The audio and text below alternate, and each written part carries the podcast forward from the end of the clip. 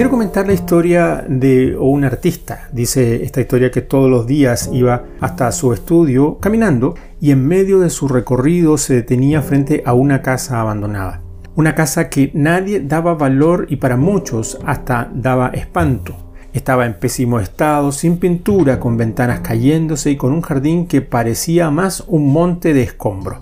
Podía verse a aquel artista parado frente a aquella casa contemplándola por algunos minutos y después de observarla por un buen rato seguía su trayecto.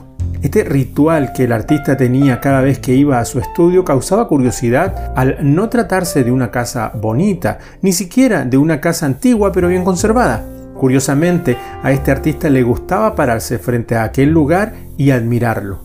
Después de algún tiempo, la casa fue puesta en venta y el artista que había pasado tanto tiempo contemplándola fue el nuevo propietario del lugar. Semana tras semana, mes tras mes, aquel horrible lugar fue adquiriendo una forma de apariencia muy linda, reflejando un toque, el toque de su dueño hasta que al fin el lugar de la casa vieja se había transformado en una preciosa propiedad que por muchos años había afectado a los vecinos y ahora en ese mismo lugar se levantaba una casa muy blanca y con una impresionante gracia y belleza. Era la misma casa, pero ahora con un aspecto impecable que antes no tenía se tornó un centro de atención para toda la comunidad y todo ese cambio sucedió porque hubo un artista que la compró, tomó a su cargo la construcción y fue así que le dio vida a este lugar y se fue a vivir ahí.